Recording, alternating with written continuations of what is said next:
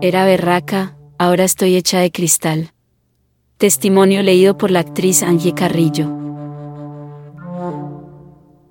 Esta serie reúne cuatro lecturas teatrales de testimonios recogidos por la Comisión de la Verdad. Son fragmentos de las memorias de víctimas y excombatientes de los diferentes grupos armados que participaron del conflicto colombiano y que hacen parte de la colección digital de legado que la Comisión otorgó para uso y difusión al Banco de la República.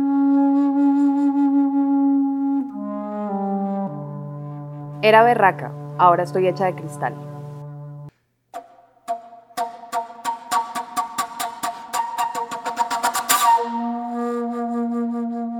Yo decía que todo lo que oliera guerrilla para el piso sin rehenes ni nada. La guerra me deshumanizó siendo tan joven, tan niña. Pude tener otros sueños y otra forma de pensar. Yo me sentía bien porque decían, esa vieja es una berraca, se le para a cualquiera. Tóquenla y verá. Ella sí tiene licencia para quebrar y no le dicen ni mierda. Me sentía orgullosa de que dijeran eso. Me sentía la más dura de las duras. Si tocaba ir al combate a abrir zona, yo me regalaba pero a mí no me mandaban a cocinar porque ni mierda. Yo prestaba guardia, cargaba leña y traía agua, pero cocinar no. Eso conmigo no iba. Eso para mí era un insulto, una cachetada a la guerrera de pies a cabeza que tenían al frente. Yo decía, mire la espalda, mire los brazos y el abdomen que tengo. Mire que si puedo cargar una 60 por tres horas y no me da miedo. En esa época era estilo Rambo. Esa mierda. Así yo estuviera que me partía, la columna no pedía ayuda. No podía bajar ni un centímetro de donde me tenían mis compañeros y menos de donde me tenía yo misma. Era Anita alimentando a su otra Anita. Empezó la época en que aportaban dineros a la organización y teníamos que ceder en muchas cosas. Por ejemplo, de la noche a la mañana nos mandaron un comandante del bloque que venía de no sé dónde y estaba recomendado por no sé quién. Ese que lo recomendó dio no sé cuántos millones para la organización. Entonces llegó ese hombre que olía a ciudad, que tenía manos bonitas, que no era tosco, Sí, el amor a primera vista existe. El mío fue con ese hombre. Allá cuando estábamos en la inmunda, uno mismo tenía que coser las botas y el uniforme. Pero llega este citadino, este hijo de puta, todo barrigón que no tenía ni físico de nada. Ese señor me cayó tan mal cuando lo vi. Ese man llegó con repelente, hijo de puta bobo, no hay derecho. Uno tratando de pasar desapercibido bañándose con jabón rey, jabón de tierra o echándose limón en las axilas. En el monte uno tiene que mimetizar el olor con la naturaleza. Pero llega este hijo de puta oliendo a repelente con ese caminado. Por todo se tropezaba. Yo me acuerdo de que él tenía el cabello corto, cargaba una pistola y un cuchillo en una pierna. Yo andaba con granadas, yo era Rambo. Él me quedaba en pañales. Yo tenía una blusa corta, un buzo verde amarrado y era divina. ¿Para qué? Ese entrenamiento nos tenía el cuerpo muy bien. El hecho es que estuve para arriba y para abajo con ese señor como dos semanas. Tocó ir al pueblo con él sin armamento y de civil. El man me invitaba a almorzar y yo le decía que no tenía hambre. Era una salvaje completa. Me decía, a usted la vida le ha dado muy duro, déjese querer un poquito. No, que querer ni que hijo de putas. Yo estoy cumpliendo esas órdenes. Pues le estoy dando la orden de que venga a almorzar. Tocaba catar pero yo no lo veía ni lo sentía como un comandante, lo sentía como una persona usurpando el cargo, el espacio de un guerrero. Ese man era un algodón rosado. El hecho es que fuimos teniendo conversaciones, vi que el man era muy suave y que yo era muy tosca. Me empezó a gustar esa forma de ser. A mí nunca me habían tuteado en la vida, todo era usted. El man me tuteaba y yo era una salvaje completa. El man se tenía que quedar por ahí como seis meses. Con el tiempo a la señorita le dio por peinarse, bañarse y tratar de verse femenina porque el man le empezó a gustar. Los osos que hacía yo. Así pasó el tiempo y Ana fue cediendo y cediendo. Fue una guerra muy dura conmigo misma porque sentí que iba cediendo mucho de todo lo que había ganado y en muy poco tiempo. Alguien me dijo por ahí que el que se enamora pierde. Y sí, tan brava que me las daba. Un día nos fuimos a hacer polígono. El mar era una hueva manejando un arma. El man me dio un beso y yo lo dejé que me lo diera. A mí me sudaban las manos, sentí unos nervios que no había sentido ni siquiera dándome plomo en el monte o en una misión o en algo que pusiera mi vida en riesgo. Ese man me besó y yo sentí que el mundo se me movía. Eso fue muy feo. Era la primera vez que me daban un beso y yo no, yo no sabía besar. Entonces empezó a darme detalles, maricadas que uno no había tenido. En esa época había unos chocolates rellenos como de Ítalo. La primera vez que me dio un chocolate de esos, yo creo que puse una cara de idiota. Tanto que él me siguió trayendo.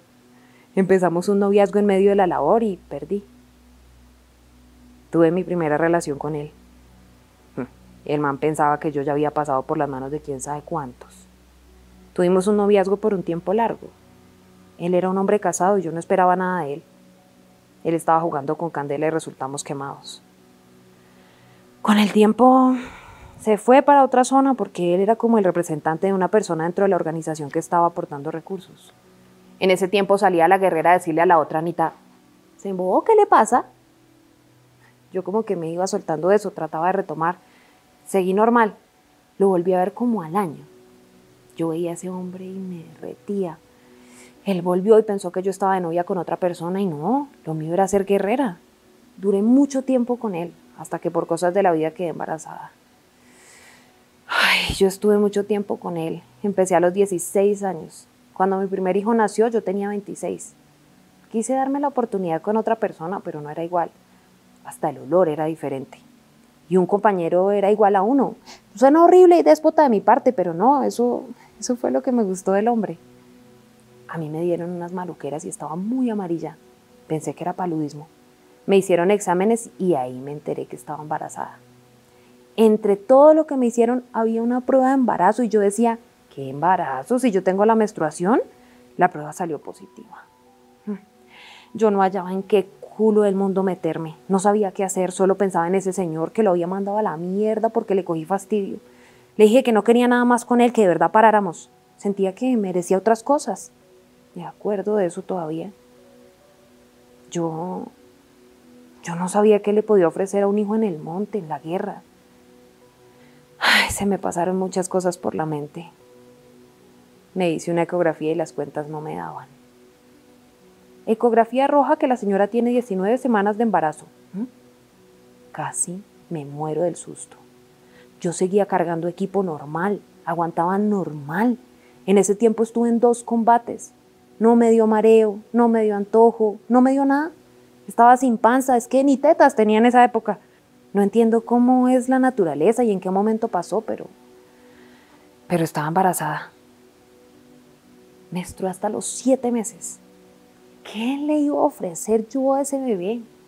Era una mamá sin estudio. ¿Qué iba a decir sobre lo que había hecho su mamá? ¿Qué le iba a ofrecer de ejemplo de vida? Lo otro, ¿dónde lo iba a alimentar y a tener? ¿Ah? ¿Iba a parir en el grupo? No, no, ninguna había parido en el grupo. Allá el aborto se veía. Ay, no sabía qué le iba a decir a mi comandante, eso fue terrible. Es más, me quedé ahí sentada en una silla como ida por el shock tan hijueputa que me ocasionó la noticia cómo decirle a ese man que estaba embarazada si en todo ese tiempo no nos habíamos hablado. A la semana que me enteré ya tenía panza. No me había salido panza en cinco meses para que me saliera en una semana. ¿Cómo? No sé. Me tocó comentarle al comandante que estaba embarazada. Qué lío tan hijo de puta fue ese. Fue como decirle a mi papá que había cometido una falta. Contarle con el dilema de tenerlo y no tenerlo. Si lo tengo, tales cosas. Y ya está muy avanzado para interrumpir el embarazo. Ya se movía, yo, yo ya lo quise tener y me imaginaba muchas cosas. Para ese momento yo tenía más de 25 años. Estaba cucha. Le dije al comandante, uy, me acuerdo que me temblaban las manos cuando le dije, viejo de puta, respondió. No faltaba más, ¿cómo es posible? ¿En qué momento? Le conté todo. ¿Quién había sido? ¿Ese man sabe? A ese hijo de puta no quiero ni verlo, le cogí fastidio a ese señor y no quiero saber de él. Pues apellido no le faltará porque si quiere yo le pongo el mío, si quiere lo reconozco. Era así el aprecio que me tenía mi comandante, el cariño. Ese señor nunca me faltó al respeto. En son de chiste me decía, yo pensé que le gustaban las viejas, qué sorpresita. Nos reímos. El hecho es que él hizo llegar la razón al señor y se supo todo. Yo al tiempo tenía una panza que parecía de ocho meses. Hasta ahí mi abdomen plano y el porte de guerrera. Mientras eso pasaba, el bebé se movía mucho en las noches. Lo que no me gustaba, que era regalarme para el rancho, lo empecé a hacer. Me empecé a regalar para la cocina. Dejé de cargar el fusil al frente para ponerlo atrás. Me sentía responsable del chino. Además me sentía un estorbo con semejante panza. Llegué a pensar que la idea era tenerlo, dejarlo con alguien y devolverme. Tan fácil que es pensar ideas. Cuando eso nosotros estábamos en guerra con los buitragueños. Los centauros estaban dando plomo con harta gente. Yo la verdad era un estorbo. Me mandaron a la ciudad a trabajar hasta que tuviera el chino. Pensé que en las ciudades no se hacía nada, pero se hacía inteligencia y mandados. Yo trabajaba recogiendo plata y en algunos momentos tenía que conseguir pelados para llevar. Donde yo estaba con un supuesto esposo llegaban chinos de 12 años para arriba.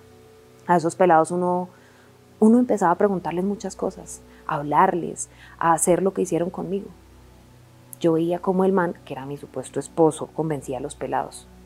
Él tenía zapatillas de marca, unas muy buenas pintas, excelente moto, un fierro en el negocio. Era como ese mini patrón de barrio que los chinos tenían por referencia. Ustedes no se imaginan. De los 14 a los 20 años esos chinos se regalaban para eso. Uno después veía los avisos con la cara y la foto de esos niños, de esos muchachos. ¡Qué mierda! Yo pensaba que las ciudades eran una porquería y no quería que mi hijo creciera así. Pensaba que si dejaba a mi hijo con alguien me podía volver para el monte, pero que si me mataban, si me mataban ese niño iba a ser un niño más por ahí en la calle. Empecé a sentir cargos de conciencia, impulsos de decirle a la policía lo que mi supuesto esposo estaba haciendo. Pero me daba más miedo lo que me llegaran a hacer porque yo vi tantas cosas. Mi hijo nació. Ese niño fue muy regalado. El comandante me dijo, no se preocupe que si necesita plata va a tener, nosotros allá abajo somos 7 mil, pero ese chino va para la nómina, es el 7001. Dije que no. ¿Cómo que no? Usted no se manda sola. Su hijo es el 7001. Sentí un frío en la espalda. Y en la ciudad empezaron los problemas. Una persona nos estaba buscando. Era una persona capaz de cualquier cosa y a cualquier precio teníamos miedo. Ahora soy vulnerable. Estoy hecha de cristal porque tengo un hijo, dije. Allá me decían, se volvió una cobarde, se dejó preñar y se volvió una mierda. Ya la perdimos.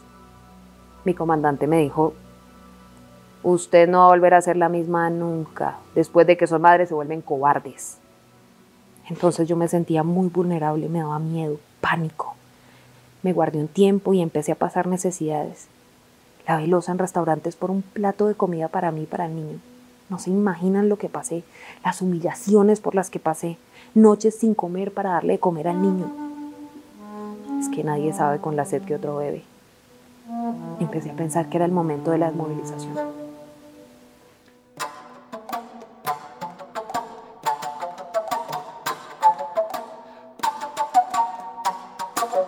Consulta el legado de la Comisión de la Verdad en las colecciones digitales de la Biblioteca Virtual del Banco de la República. Entra a banrepcultural.org barra diagonal Biblioteca Virtual.